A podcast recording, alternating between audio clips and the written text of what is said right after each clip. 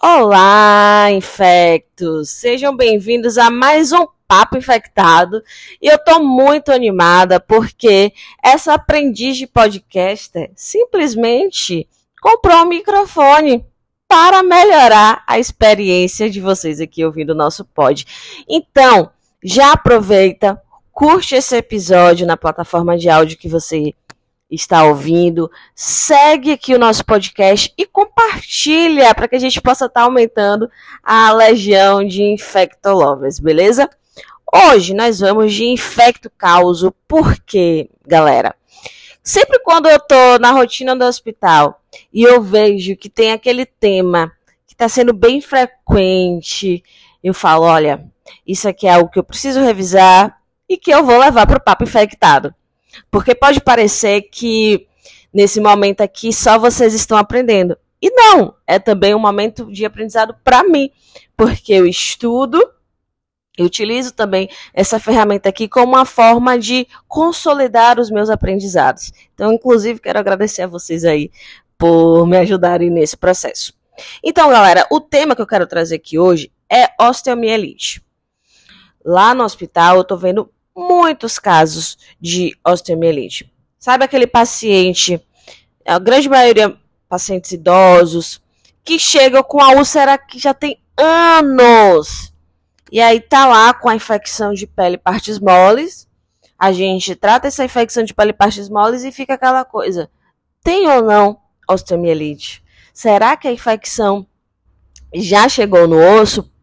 Já que tem esse tempo todo aí de, de úlcera, já que tem esse tempo todo de infecção de pele que vai e vem. E aí a gente tem que fazer uma série de exames para ver se realmente tem osteomielite. A gente tem que ter a ajuda da equipe multi, seja da, da enfermagem com a comissão de curativos, seja com o pessoal da ortopedia, da vascular, que precisa fazer o debridamento cirúrgico, coletar o material ósseo. Enfim, então tem sido algo frequente e que eu quero compartilhar aí com vocês os estudos que eu dei uma olhadinha. Na verdade, para que possa ser algo mais direcionado, eu peguei uma revisão de 2014 que saiu na, no Jornal Brasileiro de Doenças Infecciosas, tá? E eu vou deixar, como sempre, aqui para vocês o link o artigo, né, a revisão, é recomendações para o tratamento de osteomielite. Está bem interessante porque acaba revisando todo o tema. É uma revisão que tem galera da USP, do Emílio Ribas e também da Universidade de Montevideo, no Uruguai. Então tá. O que é a osteomielite? Né? Como o próprio nome já diz, é a infecção que vai acometer o tecido ósseo, certo? E para facilitar a nossa compreensão, existe uma classificação que é a classificação de Waldvogel. Não sei se eu falei certo, então vou soletrar para vocês. W-A-L-D-V-O-G-E-L. E-L. Eita, saiu. E nessa classificação, ela vai caracterizar os temelites pelo mecanismo de ação, pelo mecanismo de infecção e pela duração. Pelo mecanismo, nós temos osteomielite hematogênica, que é aquela osteomielite que é, ocorre porque um agente etiológico chegou no sangue e do sangue conseguiu chegar no osso. Tá? Então, geralmente, essa osteomielite é só causada por esse germe que estava ali no sangue. Então, um exemplo para vocês. É, teve um paciente que ele começou com um quadro de febre, mal-estar, internou. Coletamos primeiro hemocultura, saiu e também tinha dor lombar. É, saiu hemocultura com enterococos, enterococos fecalis. E aí, na investigação da coluna, se suspeitou de uma osteomielite. Aí, nesse caso, a gente já fez um link. Ah, provavelmente o enterococo chegou ali até as vértebras, causando a infecção né, óssea na coluna. Então, é quando a gente tem essa relação. Outra possibilidade é pela via contínua, né? Ou seja, é um paciente que está com infecção de pele e partes moles, e por continuidade, a bactéria chega no osso. Ou então foi um paciente que tomou um trauma naquele lugar, e aí ah, facilitou a infecção ali, e consequentemente da, da pele, partes moles vai para o osso, certo? Isso é, é, muito comum de acontecer em pacientes que têm essas é, infecções de pele, que acaba, é, como eu falei aqui no início, né? O paciente está lá com aquela úlcera e vai vem, fica aquela infecção de pele, partes moles, até que chega no osso. E temos também associada com insuficiência vascular, que é muito comum, gente. É muito comum. Inclusive, é, entra aqui também nesse quesito, aquele paciente que está com insuficiência venosa tem uma úlcera. Aí da úlcera, infecta, chega até é, o osso. Então, aquele paciente com pé diabético, tá? Com a diabetes descompensada, pisou num, não aconteceu lá uma vez, pisou num grampo. E aí infectou, essa infecção da pele partes moles pode seguir para o osso. Né? Na verdade, esse associado com insuficiência vascular é um tipo de é, osteomielite contínua, né? Só que eles classificam mais para paciente diabético, paciente com hanseníase, com alguma insuficiência vascular periférica, porque acaba que é um contingente é, muito maior de pacientes que a gente também precisa de uma atenção especial. E a classificação de Vogel também divide a infecção pela duração. Pode ser aguda, que é aquele. É, pra, é praticamente assim, é o primeiro episódio. Então, na osteomielite aguda, o paciente vai ter ali no local da lesão no osso, vai ter rubor, calor, edema, certo? O tempo de exposição à bactéria até o início dos sintomas é curto, geralmente duas semanas. E nesse caso, osteomielite aguda vai ter sintomas sistêmicos. Então, esse paciente ele vai apresentar febre, certo? Ele pode ter sinais de sepse. Então, ele vai ter sintomas sistêmicos, coisa que não tem na osteomielite crônica. A osteomielite crônica, como o próprio nome já diz, é aquela que vai ter ali por meses é, anos de desenvolvimento. É aquele paciente que chega com a história de uma úlcera há muito tempo e que uma hora infecta, depois volta de novo a infectar. Por quê?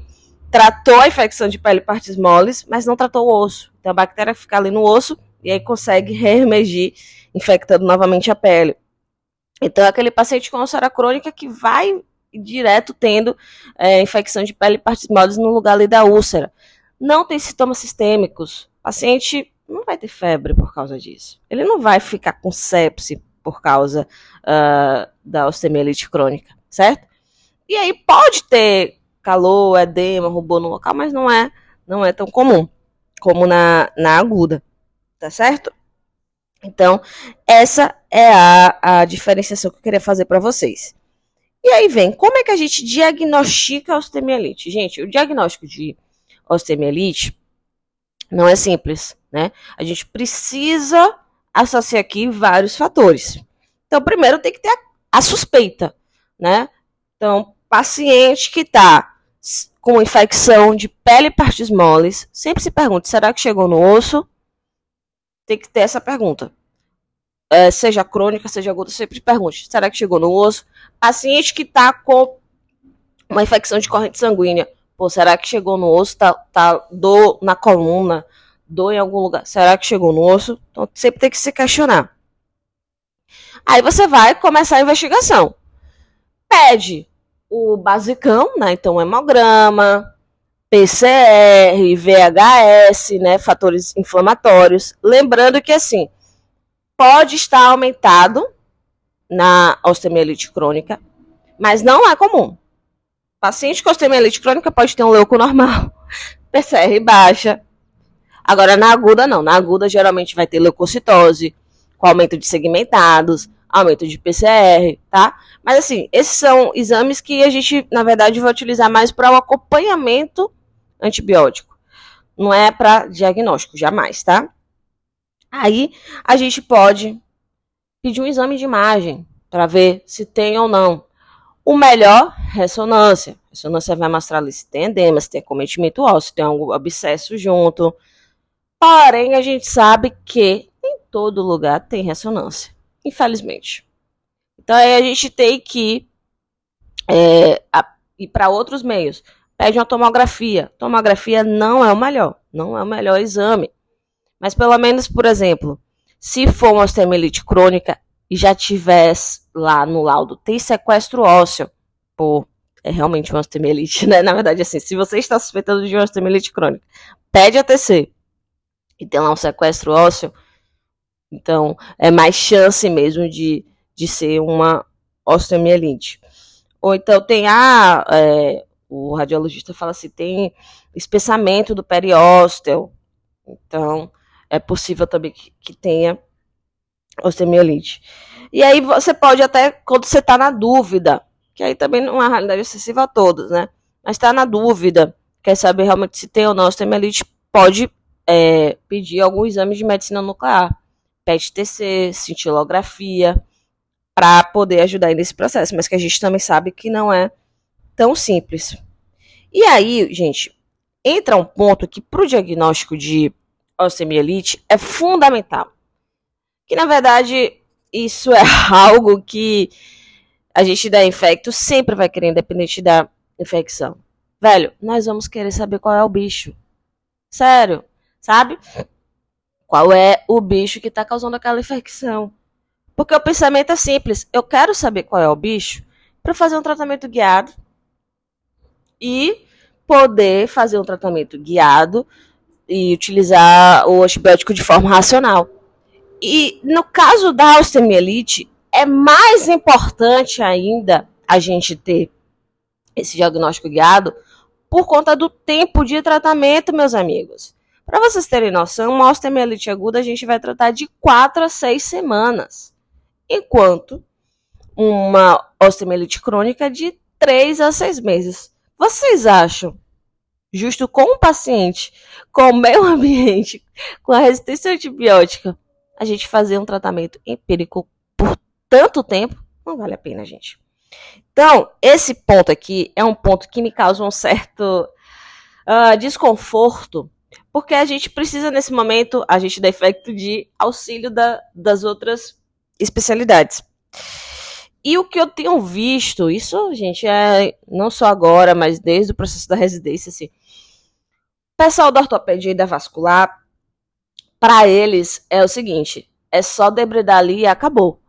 Não tem essa visão assim, de que, poxa, eu preciso tirar um pedacinho do osso para culturar, para saber qual é o germe. Não, eles não têm essa visão. E aí, às vezes, a gente da infecto fica muitas vezes como o chato do rolê. Porque a gente tem que sempre estar tá lembrando ali, gente. Esse paciente tem uma suspeita de osteomielite. Vamos fazer a cultura. Porque, na verdade, inclusive, é o diagnóstico definitivo, pô. Porque exame de imagem vai sugerir. Mas quem vai confirmar que tem osteomielite é a cultura, é o anátomo patológico, que a gente só vai conseguir através do osso, pegando o osso. Então, meu povo, nesses casos, pensou em osteomielite, chama a galera da vascular, chama a galera da ortopedia e fala, ó, pessoal, eu preciso que vocês culturem esse osso. Tira um pedacinho desse osso e manda para microbiologia, manda para anátomo patológico para a gente ver se tem um semelhante. Ah, aceitou, como é que faz? De preferência, ter três amostras ósseas, porque a chance de positivar é maior. Mas, vamos combinar? Vida real. A gente está tendo dificuldade de conseguir uma, então a gente não bota banca, tá, meu povo? Se eles conseguirem uma já é muita coisa. Mas o, o, o certo preconizado é que sejam três amostras, para que a gente possa culturar. E aí, assim, ah, Elisa, em nenhum momento a gente começa um antibiótico empírico, já indo para o tratamento. Sim, nós vamos começar sim um antibiótico empírico. Então, por exemplo, tô com um paciente com suspeita de osteomielite, seja aguda ou crônica. Fiz o exame de laboratório, fiz os exames de imagem, realmente, me parece, tem a clínica sugestiva, me parece que tem osteomielite. Nesse momento, eu chamo a vascular, eu chamo a ortopedia, quem for ali, né? A vascular, geralmente a gente vai pedir para aquele paciente com pé diabético, com alguma insuficiência vascular, enfim, chama a ortopedia. Fala assim, galera, esse paciente, tem como vocês levarem para o centro cirúrgico? Debridar, tirar todo a carga bacteriana, porque assim, isso ajuda a gente muito na, na evolução, diminuir a carga infecciosa, facilitar ali a penetração do antibiótico. Então, vocês vão levar esse paciente para o centro cirúrgico. Lava bem, lava bem, tira ali todo o pus, tira todo o tecido morto, tira toda a necrose. E pega um pedacinho do osso para mim, né? Lembra que ideal três amostras, mas, enfim. Pega um pedacinho do osso para mim. Pronto. Eles fazendo isso com agilidade, a gente começa o antibiótico. Ah, mas peraí, Elisa, não, não, não, não, não é um paciente que foi um caso de uma infecção hematogênica, é uma criança, que geralmente criança que dá mais assim, osteomielite aguda por hematogênese, uma criança não tá bem, tá com sepsis, eu tive que iniciar um antibiótico. Pronto. Começa o antibiótico, já contacta a ortopedia. O ideal no texto aqui, nesse artigo, eles falam duas semanas suspender, o que é que eles falam, né? Trata o, a, a questão aguda, duas semanas sem antibiótico e coleta material ósseo. Na vida real não dá para ficar esperando duas semanas, né? É, é, um tempo muito longo. Então, geralmente, a lei a gente faz dois a três dias. Não é o ideal, mas dois a três dias. Então, o que, é que você pode fazer? O paciente está é, sepse, não está bem, começa um antibiótico empírico. Quando ele estabilizar, suspende o antibiótico. Dois a três dias depois, ou até uma semana, duas semanas, se você for possível, pede para o pessoal coletar material. Mas, gente, precisa desse material. Esse é o grande problema. Esse, gente, isso as pessoas não entendem. Assim, a gente da infectologia fica falando, mas a, as pessoas não entendem que precisa de material ósseo para isolar o bicho. Porque esse é o, essa é a questão. Esse, inclusive, eu acho que é, é o principal aprendizado para vocês desse episódio aqui, desse podcast. Cara, Pensou em osteomielite? É tratamento longo, seja aguda, seja crônica, é longo. Você tem que fazer um tratamento guiado, tem que coletar material ósseo. Esse é o ponto. Aí, beleza, gente. Tá? Coletou material ósseo. Até sair a cultura, se for uma osteomielite crônica, que o paciente está de boa, dá para esperar até sair a cultura e você fazer o tratamento direcionado, conforme o que der ali. Mas se não, ah, o paciente que não está legal, o paciente está com infecção de pele partimose, vamos começar empiricamente. O que é que acontece? Quais são as opções empíricas? Se você está pensando numa osteomielite de comunidade, no caso aqui, ele fala pra gente, ó, se é uma, uma osteomielite de comunidade aguda, só cobre aí gram positivo, Staphylococcus MSSA. Então ele bota aqui oxacilina ou cefazolina como opção, certo? Ele não fala, gente, aqui de é, quando é osteomielite crônica. Por quê? Por que ele não fala isso? Porque é crônica, o paciente vai estar tá bem assim, o paciente ele não vai estar tá com sepsis, o paciente ele não vai estar tá com sintomas sistêmicos. Então, no caso de uma osteomielite crônica, o paciente vai estar tá bem, vai estar tá estável. Eu não preciso entrar logo com antibiótico, vou fazer o tratamento guiado. Então, por isso que quando vocês forem ver o artigo, ele só sugere na, na osteomielite aguda associada à comunidade, tá? E aí tem duas situações que a gente precisa lembrar uma coisa se é um paciente que tem alguma infecção óssea por alguma é, prótese que ficou tá muito tempo internado, aí a gente precisa ampliar, né? Então, o que é que ele fala aqui de pegar Staphylococcus aureus, certo? Gram positivo e gram negativo. Aí quais são as opções que ele dá? glicopeptídeo mais ceftazidima, sendo que de gram negativo você tem que pegar pseudomonas.